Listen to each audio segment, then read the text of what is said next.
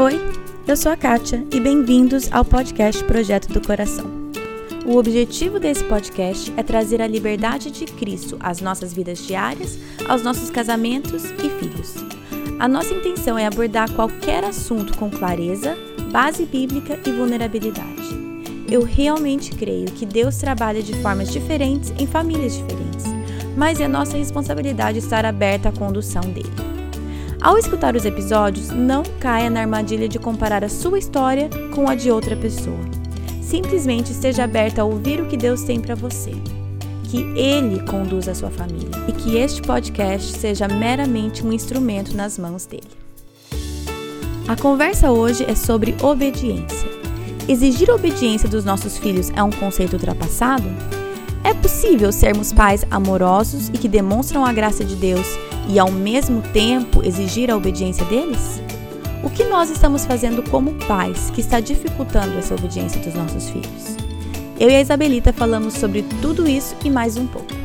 A criança cujos pais requerem obediência e que a encorajam no processo tem maior sensação de aprovação paterna, aceitação e amor. Os pais permissivos tendem a ignorar o padrão de obediência, enquanto os pais autoritários ignoram as necessidades emocionais dos seus filhos. Então, na verdade, quando vem os pais que comentam, né, ah, tu não acha que ele é pequeno demais, tu não acha que está exigindo demais, tu não acha que não sei o que, na verdade não. Na verdade, os filhos que, que têm esse encorajamento no processo, eles, eles têm maior sensação de aprovação paterna, de aceitação e de amor. Para mim foi muito bom ter essa conversa com a Isa para relembrar conceitos importantes. Mesmo se você já escutou esses conceitos, como eu, a Isa fala sobre obediência com clareza e convicção. Muitas vezes caímos em ciclos e falas repetitivas e precisamos de alguém que nos ajude a voltar no eixo.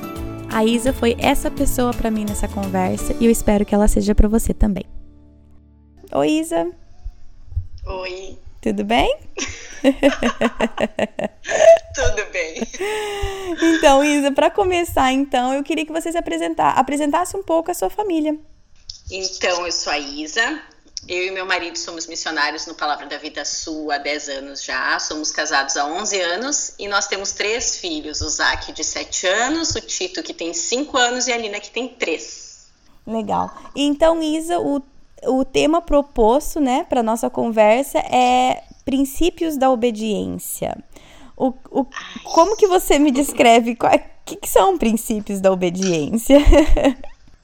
Então, na verdade, um, eu acho que é muito mais uma conversa sobre o que a gente espera dos nossos filhos, né? Porque quando a gente fala de educação de filhos, é, é, é, uma, é uma questão tão ampla, né? Um assunto tão amplo que fala sobre tantas coisas. Uhum. A, a, gente se esforça tanto para educar nossos filhos de diversas maneiras, né? Ah, Uh, enfim, a gente ama, a gente dá carinho, a gente dá atenção, dá o nosso tempo e etc e tal. E aí, se chega numa hora que eles continuamente nos desobedecem, eh, parece que todo o nosso esforço é em vão, né? Acaba frustrando uh, se, se realmente existe continuamente uma desobediência. É. Então, na verdade, os princípios de obediência eles vêm para ajudar os pais a entenderem o que a gente deve esperar dos nossos filhos. Eu estava conversando com uma amiga minha que tem uh, recém-nascido esses dias e ela comentou: ai, uh, como a maternidade é engraçada, né? Porque assim não existe glória nenhuma nisso. Hum. Ela, ela só mama, eu troco a fralda dela, ela chora e ela não me diz nem um muito obrigado, que ela nem sabe falar ainda. Eu falei, olha, e quando aprender a falar, talvez esse muito obrigado ainda vai demorar para aparecer. Porque realmente a maternidade, a gente não pode esperar um retorno é, um retorno assim, né? Um trabalho, eu acho, mais para Deus do que para eles ou para nós, né? Sim, é. Então vamos entrar nisso. Então, quais são alguns, algumas expectativas que nós podemos ter dos nossos filhos?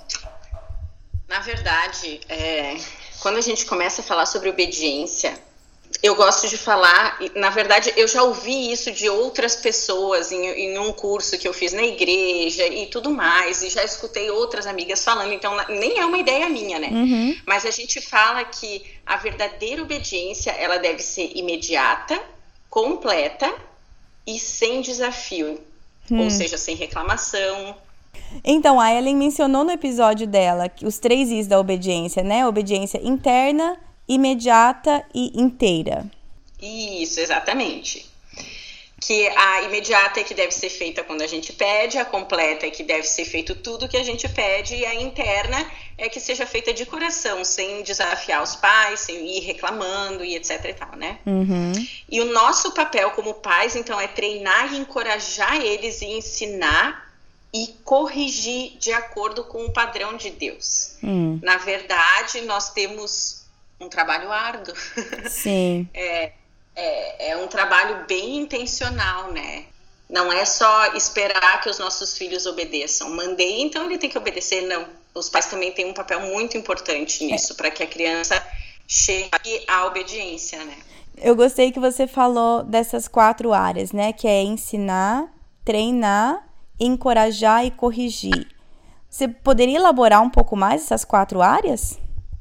Sim, é que na verdade eu acho que é, essas quatro áreas de treinar, encorajar, ensinar e corrigir, na verdade mostram o esforço que deve ser feito é, da parte dos pais. O encorajamento deve ser deve ser sim falado, uhum. uh, talvez buscar alguns métodos de encorajamento, ensinar tanto a palavra quanto as coisas que devem ser feitas. A gente deve sim ensinar o que deve ser feito. Ah, filho, vai colocar o tênis. Espera aí, onde é que está meu tênis? Como? Onde eu pego? Sabe? Uhum. A gente tem que dar, ensinar antes o que eles devem fazer e como eles devem fazer para depois pedir, né? Claro. Uh, treinar também no sentido de talvez várias vezes eu vou ter que mostrar como deve ser feito alguma coisa e corrigir quando estiver errado. Hum.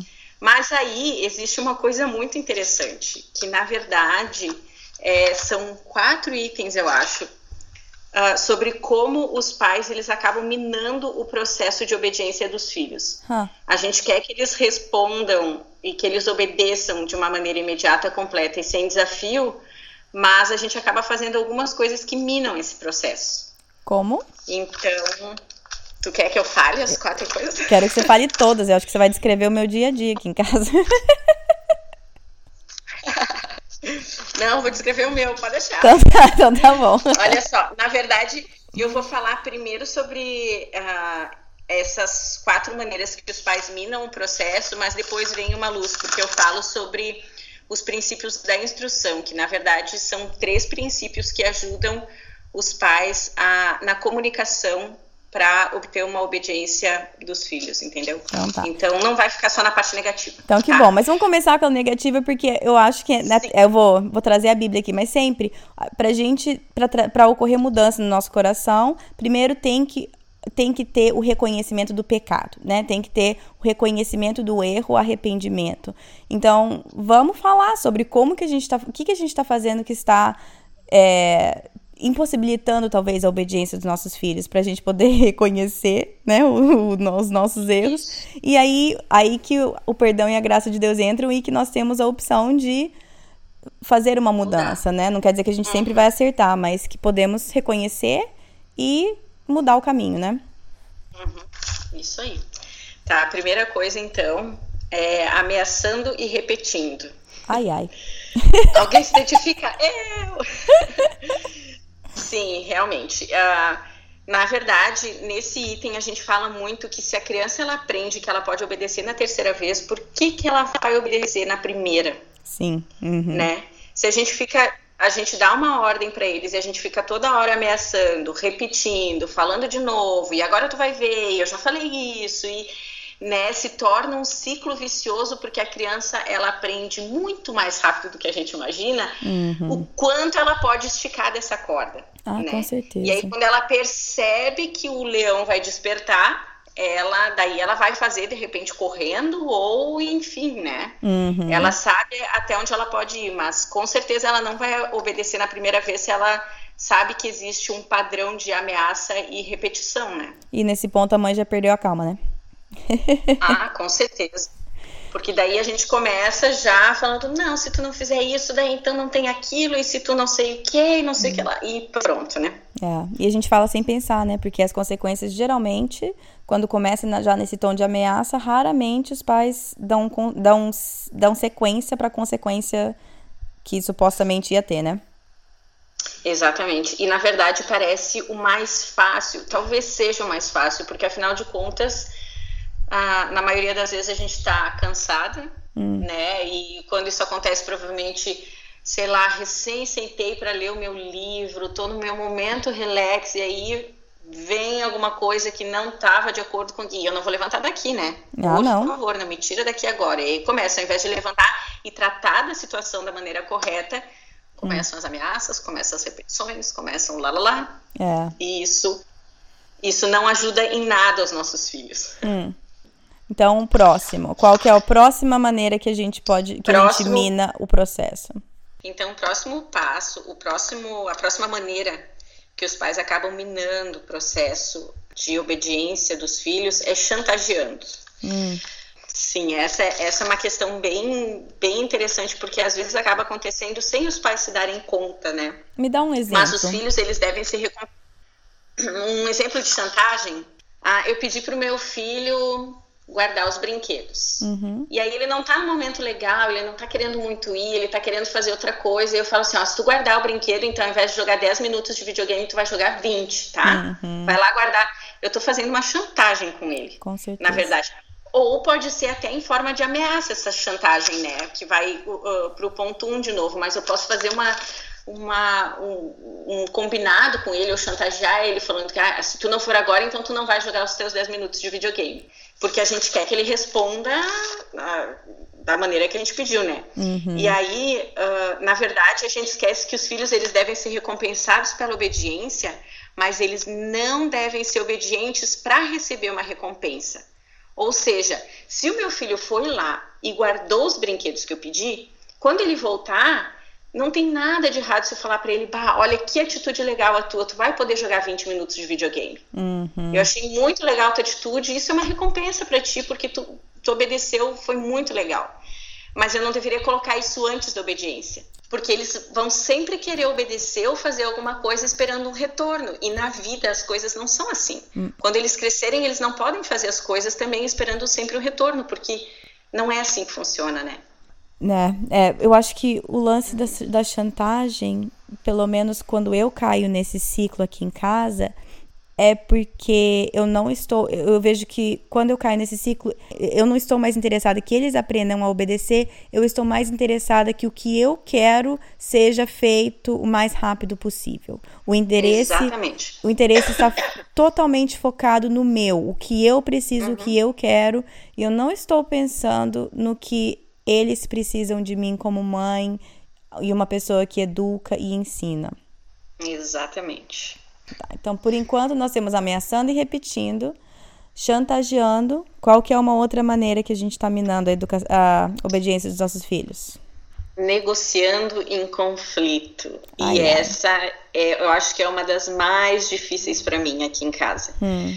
É, Dá um exemplo. Negociar, é, negociar em conflito é quando a gente entra numa, numa numa batalha, digamos assim, hum. onde a gente fala uma coisa e ela não está sendo cumprida e a gente vai lá e fala de novo e não está sendo cumprida e a gente acaba abrindo mão. Deixa eu ver se eu consigo uh, lembrar de algum exemplo.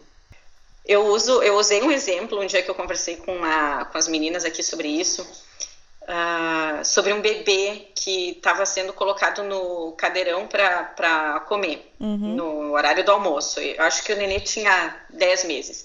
E ele já começava a arquear as costas porque não queria sentar no cadeirão. Ah, conheço essa pose.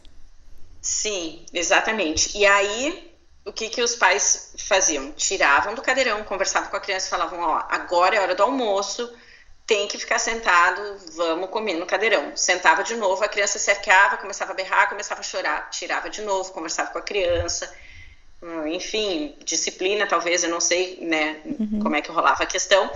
Mas foi assim umas dez vezes até a criança se render e, e ficar ali para almoçar. Uhum. O problema é que muitas mães, como isso dá muito trabalho, e não falo nem só de mães, os pais também, né? Dá muito trabalho tu fazer realmente essas 10 vezes e parece que a criança não vai se dobrar. Eu conheço é, uma, uma mãe que dá o almoço para a criança, ela no chão junto com a criança, hum. dando comida na boca, e a criança vai pela casa engatinhando e ela vai atrás com a comida, porque a criança não aprendeu a sentar no cadeirão, porque foi uma briga, porque nunca quis sentar, porque sabe? Uhum. Então, é, é, bah, isso é muito punk, né?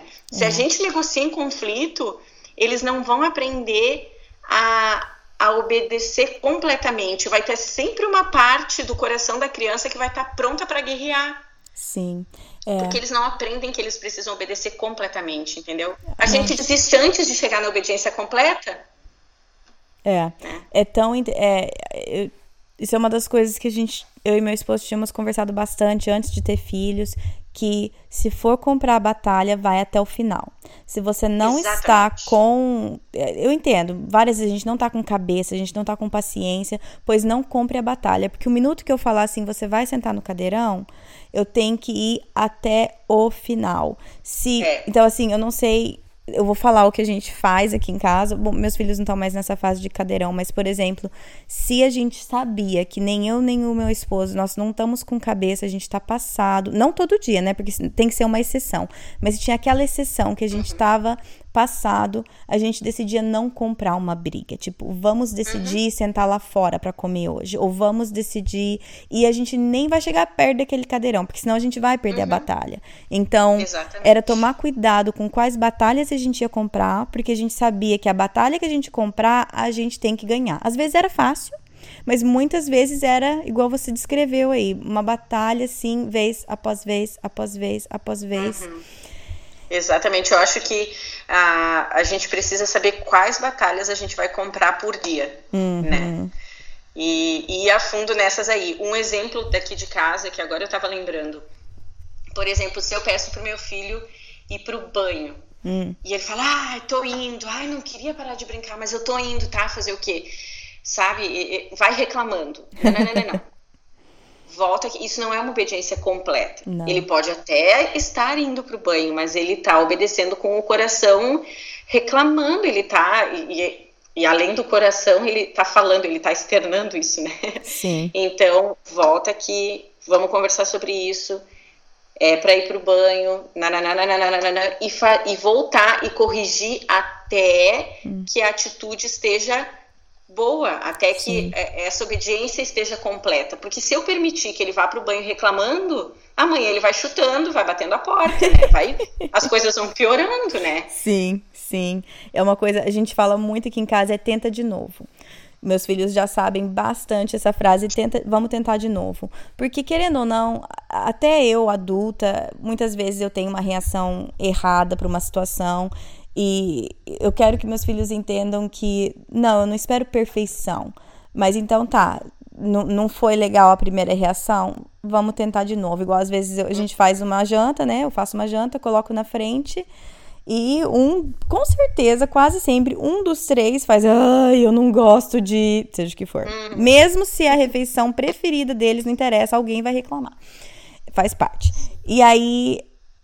É, faz pelo menos o que a gente faz aqui é falar assim, ó, eu vou tirar o prato da tua frente e eu vou colocar de novo. Nós vamos repetir essa situação e eu tô te dando a oportunidade de tentar de novo.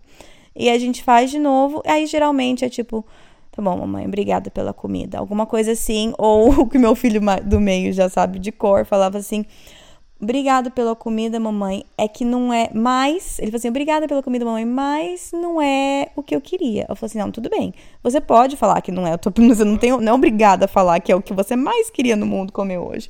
Mas tem que existir uma gratidão pelo esforço, né? Da mamãe fazer a comida. Uhum. Enfim, mas eu, o tenta de novo aqui em casa, é, a gente usa bastante para dar uma chance de ter, ter uma outra oportunidade de fazer melhor. Exatamente. Se, se, se a gente não dá o padrão correto para eles e não incentiva eles é, nisso, eles vão ter como, como padrão aquilo que eles estão fazendo, que é ir reclamando, né? Que é reclamar da comida que está na mesa, que é reclamar de tomar banho, que é, né? Então a gente tem que ter a sabedoria e a paciência de ensinar, de mostrar, de chamar de novo. E, né? e, e é. para talvez uma pessoa que está escutando e está pensando, ah, mas está falando em expectativa, isso é errado esperar tanto de criança. É, uma, é esperar demais de uma criança de 7 anos, de 5 anos. O que, que você Na diz? Na verdade, ah, eu diria que é errado esperar de menos da criança. Hum. porque os filhos eles vão atingir a expectativa dos pais. É, muitos pais acabam esperando pouco dos filhos e é isso que eles acabam recebendo. Eles recebem pouco, hum. porque eles esperam pouco, né? E a, é, com essa história de, eu não sei, é, a gente acaba minando, sabe, o, o processo de educação. Hum. E é. aí, coitados, eu tenho dó das crianças. é. Então, é, você falou, eu tenho dó das crianças. Algumas pessoas diriam que, é, diriam não, várias pessoas já disseram para mim que a gente é, espera demais os nossos filhos. Tipo, ai, mas eles são tão pequenos ainda. É, a gente espera que o nosso filho, agora ele vai fazer quase três, mas ele tem dois. Desde que ele soube falar as palavras por favor e obrigado, toda santa vez a gente pede por favor e o obrigado. E várias pessoas, não várias, mas algumas pessoas já comentaram que, tipo, ai, coitado, deixa ele tão pequeno. Ai, eu, uhum. tipo, vai lá agradecer fulana pelo presente. Ai, não precisa. Bom, não, precisa, né? É, na verdade, quando a criança é pequena, a, gente sempre escuta esses comentários: ai, não precisa, ai, tá cansado, ai, tudo bem, tá envergonhado. E aí, Isso. quando a criança é grande e ela não aprendeu, ai, que mal educado, né? Tu viu o filho da fulana? Aí eles já não falam mais pra gente, eles falam pro vizinho do lado, né? Ai, muito mal educado, aquele, aquela criança, nossa, não disse obrigado, não, não sei o quê. Então, na verdade, a gente não ensina quando eles são pequenos, porque é demais para eles, e aí, quando eles são grandes, a gente quer cobrar uma coisa que a gente não ensinou. Sim. Né? Sim, é. É complicado. É, é difícil, é difícil. Mas então, o que eu estou escutando é para mãe que escuta bastante. Ai, não, coitado, ele é muito pequeno, não precisa, essas coisas. Continue, siga firme. Continue. A fase de formação moral da criança é nos primeiros anos de vida, hum. né? A gente subestima essa fase deles pequenininhos, mas eles são uma esponjinha e o que a gente ensina para eles, eles, eles vão aprender.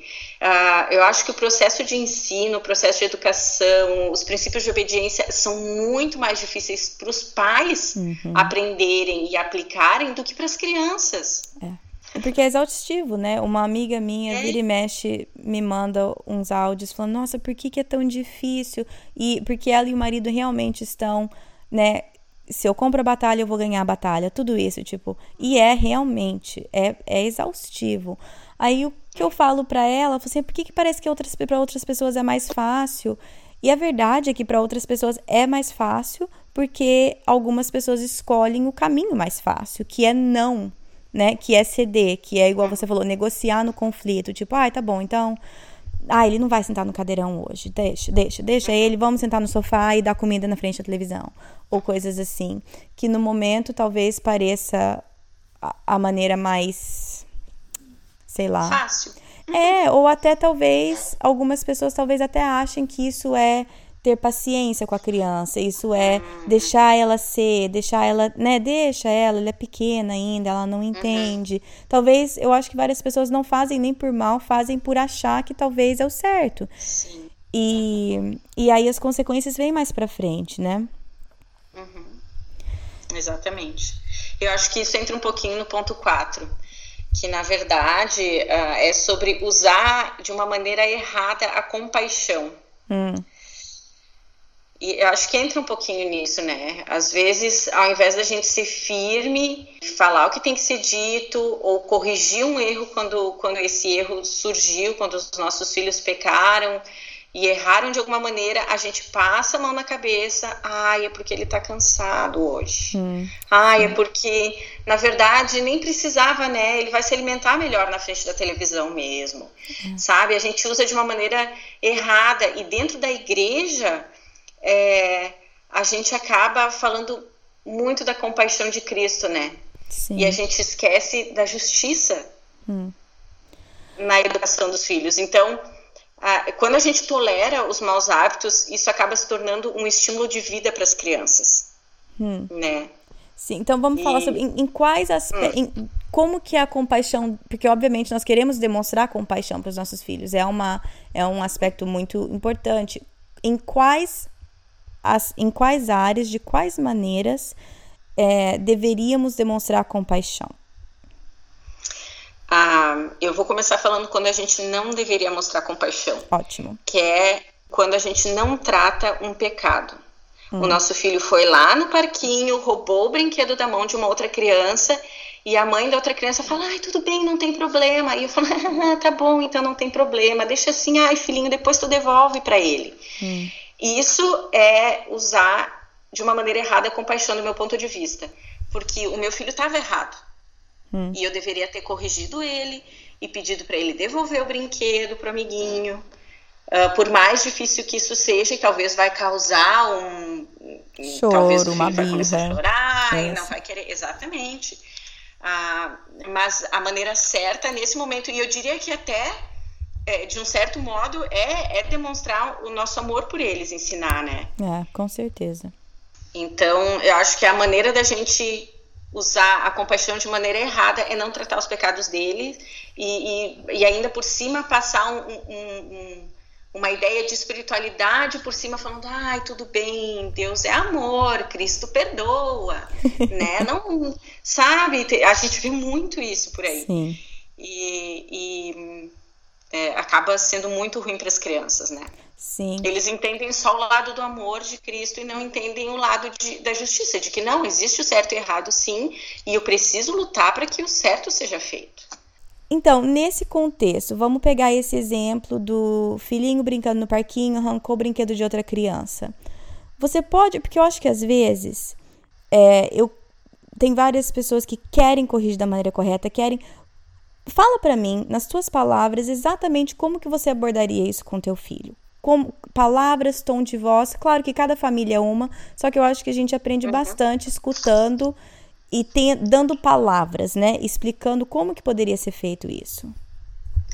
Olha, já fiz eh, de muitas maneiras e já fiz, inclusive, eh, muitas vezes eh, da maneira errada e, e vi que não uh, não surtiu efeito, não foi bom para a criança, enfim. Hoje, uhum. o que eu acho ideal é não eu pegar o brinquedo da criança e devolver para o outro, uhum. mas fazer com que o meu filho entenda que aquele brinquedo era do outro amiguinho, uhum. que o uhum. amiguinho estava brincando e que precisa ser entregue na mão do amigo. Então Sim. eu converso com o meu filho e falo, olha, é, esse brinquedo estava com um amiguinho, eu quero que você devolva na mão dele. Uhum. Volta e entrega.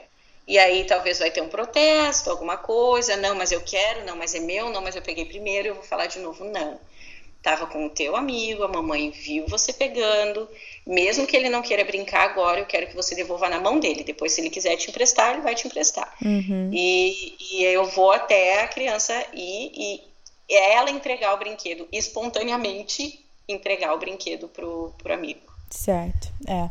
Uma coisa que eu faço com os meus filhos quando eles estão mais nessa idade de que eles chamam da adolescência da da como é que chama? Adolescência da infância, né? Dois, três anos, mais ou menos assim. Ah, os terrible twos. Isso, os famosos. É, eu tenho, uhum. eu tenho filhos bastante teimosos, assim. Eu e meu esposo somos bastante teimosos e passamos, assim, com generosidade essa genética para os nossos filhos.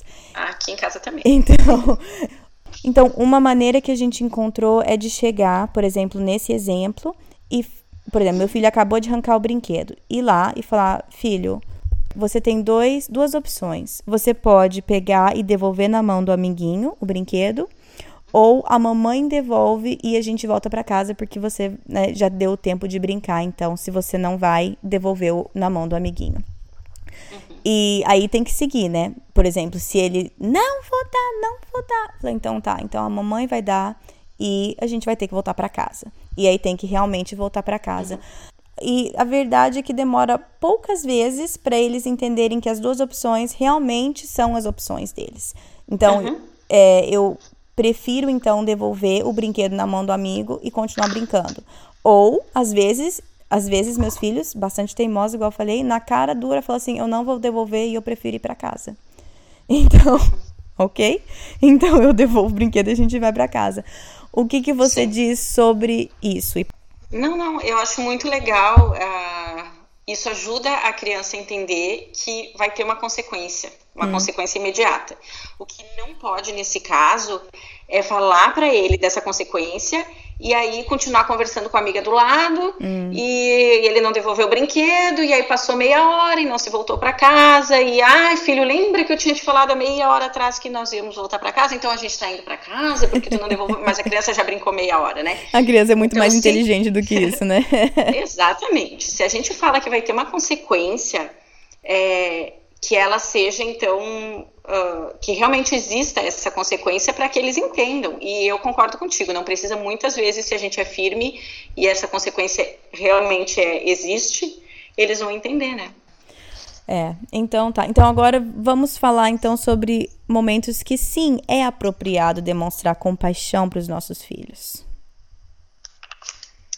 Então, é, existem momentos, eu acho, é, que é legal a gente mostrar a graça que, que Cristo tem sobre a nossa vida também, sobre os nossos erros. Sim. É, essa questão que tu comentou antes, que a gente não espera a perfeição dos nossos filhos, né? Porque nem nós não somos perfeitos e a gente continua errando e peca também. É, eu acho que existem momentos e existem uh, situações que a gente pode falar para eles, filho, é, tu merecia tal consequência. Tu sabe a gravidade do teu erro. E a gente sabe quando os nossos filhos entenderam que eles erraram, né, que eles estão realmente arrependidos. E a gente pode, nesse momento, sim falar para eles: olha, é, o amor de Deus é, é, muito grande. Existe a graça de, de Deus, existe o perdão para os teus pecados.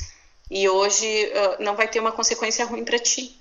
Uhum. Sabe? A gente vai. Jesus já perdoou tantos meus pecados e a gente quer hoje não te dar nenhum castigo. A gente já fez isso algumas vezes aqui em casa e, e foi engraçado que até meu filho, com meu filho mais velho, né, que ele já entende mais, Sim. e ele chorava falando: Não, eu preciso de disciplina, por favor, me disciplina, porque eu errei, eu sei que eu tô errado. Hum. E ali a gente pôde ensinar um pouco da, da graça de Cristo, falando: Deus já já perdoou através de Jesus os teus erros. O sangue na cruz de Jesus já, já foi suficiente, sabe? Hoje não vai ter consequência nenhuma porque tu já entendeu o teu erro. É. Né? É, e realmente o poder que isso tem, né? Mas isso, me, né, me corrija se eu estiver errada, mas é só quando as crianças realmente tiverem um pouco mais de compreensão, né? Isso não existe com uma criança de dois anos, por exemplo, certo? Exatamente. É, porque... porque senão, senão a gente vai estar usando de uma maneira errada, né? A gente vai passar a mão por cima de um erro que, na verdade, precisa de correção. Sim, porque com dois até três anos não tem muita discussão lógica, né? Não tem muita compreensão nesse não. sentido. Sabe que tem uma frase que eu gosto muito. Eu, eu acho essa frase demais. A obediência da criança não significa rendição devido a constantes ameaças, chantagens ou manipulação pelo medo de perder o amor paterno. Não significa também convencer a criança por meio da persuasão. Não se pode governar uma criança pela lógica e argumentação. Ela não possui a mesma mente que você, ela não é o seu coleguinha. Raciocinar com uma criança de dois anos é como raciocinar com o vento. É melhor liderar, dirigir e guiar com a sua autoridade do que com a sua habilidade. E é exatamente isso.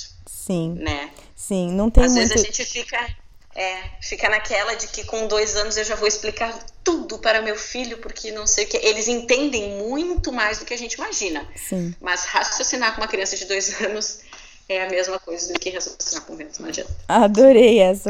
É, raciocinar com vento, muito bom. Não vamos raciocinar com vento. E, e o papel, talvez, por exemplo, demonstrar compaixão para o nosso filho ou para os nossos filhos em relação a a talvez os sentimentos deles. Por exemplo, filho, eu entendo que você é, tá chateado que você não vai poder ir naquela, naquela festinha ou tudo mais. Eu entendo, eu também ia querer ir na festinha se eu fosse você. Agora, como mãe e pai, a gente entende que é, por isso, isso ou aquilo, nós não vamos deixar. Mas eu sinto muito que você tá chateado, eu sinto muito que você não vai poder estar com seus amigos tal. assim, a regra continua, né? Não, não, não vou mudar o limite, não vou mudar a, a consequência, se for, mas Sim. demonstrar compaixão, talvez, pelo sentimento da criança. O que, que você diria sobre isso? É, é, foi muito bom ter comentado, porque a educação cristã ela lembra os pais da autoridade bíblica, né? E essa autoridade bíblica não é fria, nem insensível e muito menos arbitrária. Hum. É o contrário daquela. É, deixa eu ver se eu vou lembrar a palavra. De, de uma educação autoritária. Enfim, uhum. ela não é nem uma educação autoritária e nem o, o outro extremo, que é a educação sem limite nenhum, né? Permissiva, né? Então, a gente não deve usar a nossa autoridade sem refletir de maneira nenhuma. Uhum. A gente deve sim demonstrar que, que a gente sente a dor deles, que a gente entende os sentimentos deles, mas é, com firmeza, né? Essa tua dor não vai fazer com que a regra mude. Sim. Né? Ai, gente, vamos falar então sobre os princípios da instrução, Isso. que na verdade são princípios de comunicação que ajudam os pais a estabelecer um, cará um caráter de obediência nos filhos, tá? Tá. São só maneiras que a gente pode comunicar melhor as nossas instruções hum. para que eles possam obedecer uh, mais facilmente, digamos assim. Tá, tá? tá? Então, a primeira coisa que a gente pode fazer, que a gente deve fazer, é esperar sim uma resposta completa e imediata. Quando eu instruir o meu filho sobre alguma coisa que requer uma resposta, resposta audível, né, uhum. ou alguma ação, eu devo esperar que ele faça isso completamente e imediatamente. Uhum. Ah, por causa daquela questão que eu comentei antes, né? Os filhos eles vão atingir o nível de expectativa dos pais. Se eu não esperar que eles me respondam completo imediatamente, eles não vão fazer isso. Sim. Então, quando eu der uma instrução e eu quiser ouvir um sim, mamãe, eu tenho que esperar isso hum. e tenho que, que, pedir que ele faça isso, né? Sim. Se eu quero que ele me fale sim, mamãe, eu tenho que ensinar ele. Filho, responde sim, mamãe. Uhum. Eu quero saber que tu me escutou, eu quero saber que tu tá indo fazer o que eu te pedi. Sim. Né? E aí também eu também tenho que responder sim, filho, quando ele uhum. me perguntar alguma Exatamente. coisa, né? Isso é uma coisa que a gente percebe bastante. Que eu, eu, a gente faz isso também, a gente né, se eu falo alguma coisa para você, você tem que me responder, sim, senhora, sim, mamãe, alguma coisa assim. Mas eu também não posso ter a carta branca de ignorar quando ele me chama, porque eu exijo isso dele, né? Exatamente. Exatamente. Por isso que é tão complicado, né? Acaba sendo complicado porque às vezes nós não estamos dispostos a pagar o preço. Sim. Na verdade, muitas vezes não é, o problema não é da criança, porque ele, eles estão aprendendo. Se a gente ensinar e a gente responder de maneira completa e a gente incentivar eles, eles vão conseguir. Sim. Mas às vezes a gente não está disposto, porque isso exige muito de nós também, né? Muito, é. Aí a próxima coisa que eu acho que a gente comentou um pouquinho antes quando a gente falou sobre uh, não negociar em conflito. É, dê a sua instrução somente se realmente quer que ela seja obedecida, uhum. né? A questão de escolher as batalhas que eu vou lutar naquele dia e realmente falar, porque um, tem mães que caem no erro de, de falar o dia inteiro e pedir coisas o dia inteiro e aí não acontece metade das coisas e eu continuo pedindo mais coisas, mais coisas, mais coisas. Sim. E a gente acaba sendo uma, uma pessoa que só coloca um peso na, nas costas dos filhos e acaba reclamando das coisas que não foram feitas e pedindo mais coisas que quer que sejam feitas, e, né? E a gente vira um, uma máquina de pedir coisas. Sim, aquela clássica mãe, tipo, eu falo, falo, falo e ninguém escuta, né? Aquela coisa clássica. Exatamente. Então, se a gente der uma instrução para eles, a gente tem que estar tá pronta para cobrar isso. Hum. Ah, outra dica aqui é, de repente, não dar instruções em forma de pergunta. O que, que tu acha da gente comer agora? Ah. Vamos pro banho? Isso. Vamos dormir? Isso. Tá com Nossa. soninho? Vamos pra cama? Não, não. É, exatamente. É, nunca dê opção pra criança falar não, porque uhum. ela vai falar não se você der opção.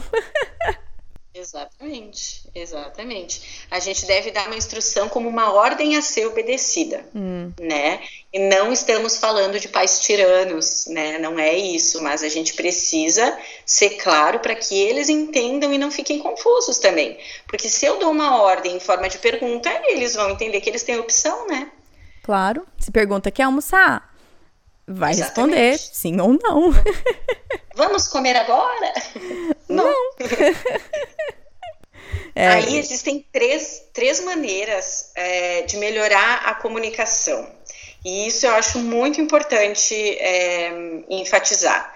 A número um é providenciar um aviso para os filhos. Ah. É, se eles estão em alguma atividade, uh, brincando com algum amiguinho, ou fazendo alguma atividade que, que requer concentração, ou às vezes até assistindo um desenho que não acabou ainda, se eu providenciar um aviso para eles e falar: olha, daqui cinco minutos o almoço está na mesa, eles já vão estar tá ligados, já vão ter sido avisados e aí, então, quando eu falar, agora está na hora de desligar a televisão, porque nós vamos almoçar, eles já foram avisados. Isso ajuda eles a se prepararem para obedecer, né? Sim.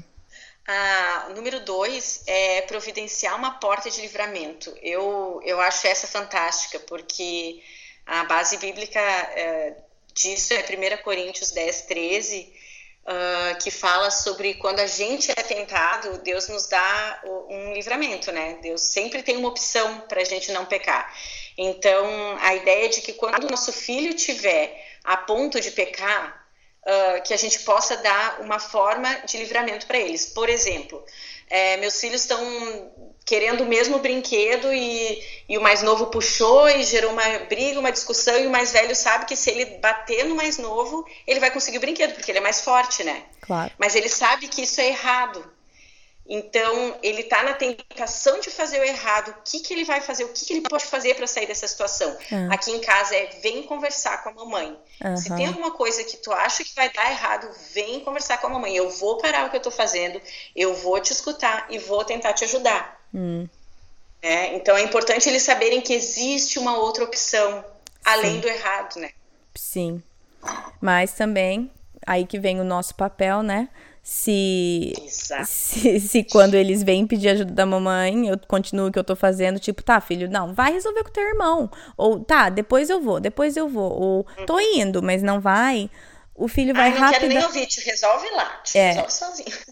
Rapidinho ele vai aprender que não, na verdade não tem, né? Eu preciso resolver uhum. isso é difícil às vezes traçar essa linha de até onde que é importante eu ensinar o meu filho a resolver o próprio problema, né, a resolução de conflitos e até e quando eu devo entrar e ajudar, porque eu também não quero criar os meus filhos para que eles não saibam resolver os conflitos e o bom de ter irmãos em casa é que eles têm uma escola aí pronta, né? Exatamente. Porém, eles têm, né? Os meus têm que 6, 4 e 2. Então, também não posso esperar que eles tenham todas as ferramentas para resolver um conflito de uma forma pacífica uhum. sem a minha ajuda, né? É, eu acho que a questão é eles saberem que que quando eles vão fazer alguma coisa que está errada, existe uma outra solução para isso. Hum. Né? Com o tempo eles vão sim aprender que eles não vão precisar da mamãe, porque eles vão conseguir se controlar, provavelmente. Hum. Já vão saber que podem buscar outro brinquedo, que mais tarde o fulano vai emprestar e etc e tal. Mas uh, no momento, e eu acho que quando eles são menores, é mais importante ainda essa questão da, da presença da mãe, né? Sim. E de sim ajudar eles a resolverem, ajudar eles a entenderem como funciona essa questão de troca, de empréstimo, de depois, de quem pegou primeiro, quem não pegou e tal, a mãe tem que estar presente. Sim. Senão eles vão resolver do jeito deles, né? E nem sempre é da melhor maneira. Quase nunca. E o princípio número 3 é não ignorar a rebeldia. Ui. E esse é interessante porque quando uma criança ela desobedece continuamente, ela está pecando. Mas quando os pais continuamente toleram essa desobediência, eles também estão pecando. Hum. Isso é muito forte. Isso é. então, é, na verdade, a gente não deveria uh, ignorar o pecado dos nossos filhos, né? É, e eu acho que eu já comentei antes, quando eu falava de outra coisa lá no comecinho, que eu já não lembro mais o que, que é, Ah, mas a, a, rebeldia é uma é uma questão que deve ser sim tratada. Eu acho que é uma das questões, pelo menos aqui em casa, que mais me cansam né, de levar até o fim uma situação, de não negociar em conflito, e aquela rebeldia continua ali, e aí depois que eu venci uma batalha, dali a pouco, se não no mesmo dia, no outro dia, volta de novo, talvez em uma situação diferente, mas a mesma luta. E, e não ignorar o pecado deles, eu acho que para mim é uma grande luta aqui em casa, mas eu vejo como ajuda eles a entenderem que eles precisam sim obedecer. Que não adianta se rebelar, que não adianta gritar, que não adianta pedir de novo e pedir, insistir e etc. Que, que a gente vai acabar cedendo, né? Então, só para ajudar a esclarecer, você pode repetir esses três princípios rapidinho?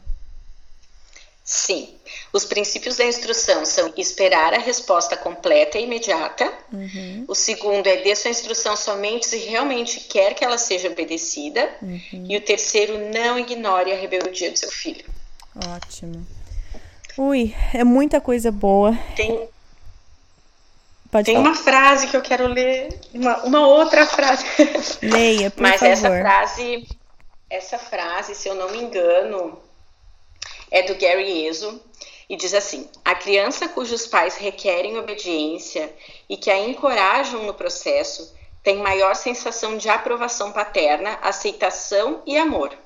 Os pais permissivos tendem a ignorar o padrão de obediência, enquanto os pais autoritários ignoram as necessidades emocionais dos seus filhos. Então, na verdade, quando vem os pais que comentam, né, ah, tu não acha que ele é pequeno demais, tu não acha que está exigindo demais, tu não acha que não sei o que, na verdade não. Na verdade, os filhos que que têm esse encorajamento no processo, eles, eles têm maior sensação de aprovação paterna, de hum. aceitação e de amor em relação aos pais permissivos ou autoritários, né? Excelente, excelente. E que Deus tenha misericórdia de nós nesse processo. Amém. Eu acho que grande parte também, pelo menos para mim, de ter essa paciência e essa persistência em instruir os meus filhos é reconhecer o quanto eu ainda faço isso, enquanto eu ainda teimo no mesmo pecado. Eu vejo meu filho é, errando da mesma maneira vez após vez após vez e eu me irrito com isso e eu perco a paciência às vezes ou tô cansada de lidar com aquilo e Deus com toda a sua delicadeza me mostra como eu continuo fazendo isso, né? Eu 31 anos tenho aqueles pecados meus de estimação, né? Que vira e mexe, eu teimo naquilo e Deus com toda a graça, com toda a paciência dele, me mostra e me instrui e me direciona no caminho correto mais uma vez e eu como mãe, né, e pai também, né, mas eu sou mãe, tenho então essa responsabilidade de modelar isso para o meu filho também, né? É verdade. Então, para terminar, Isa, você poderia talvez recomendar algum livro, algum recurso para alguém que queira se aprofundar um pouco mais?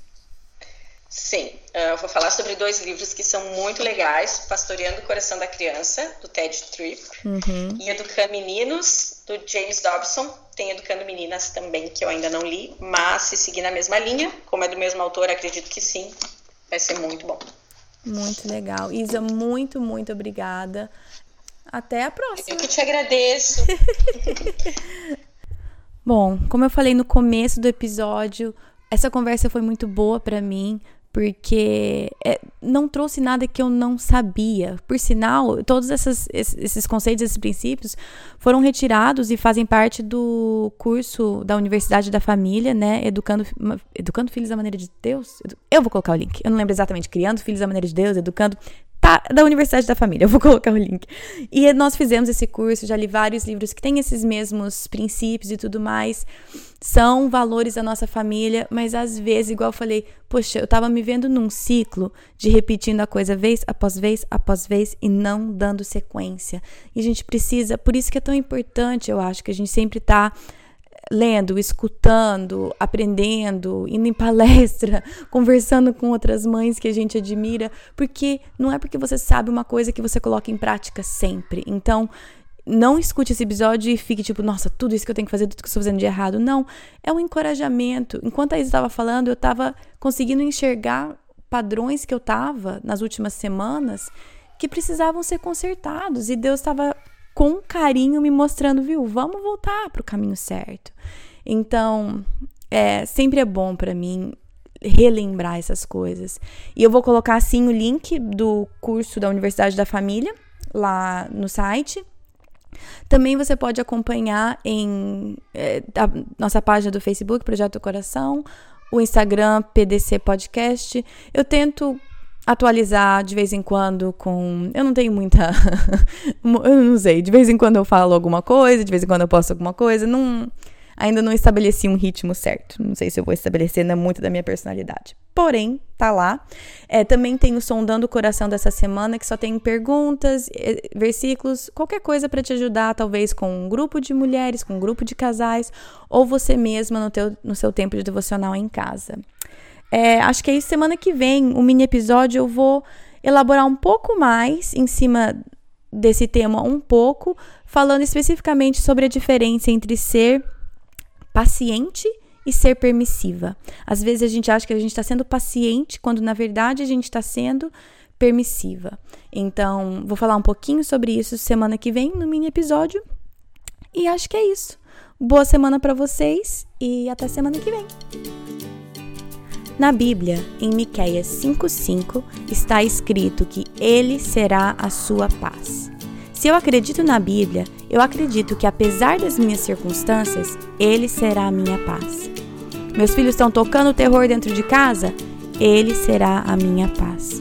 Estou me sentindo culpada por não passar mais tempo com os meus filhos? Ele será a minha paz. Estou cansada de ter as mesmas brigas de sempre com meu marido? Ele será a minha paz. Gritei e perdi a paciência de novo? Ele será a minha paz. Vamos tentar lembrar disso e, com a ajuda de Deus, escolher a viver nessa paz todos os dias. Então tá, peraí que eu vou falar essa parte tudo de novo, ficou muito confuso. Agora que nós estabelecemos os três Is, voltando.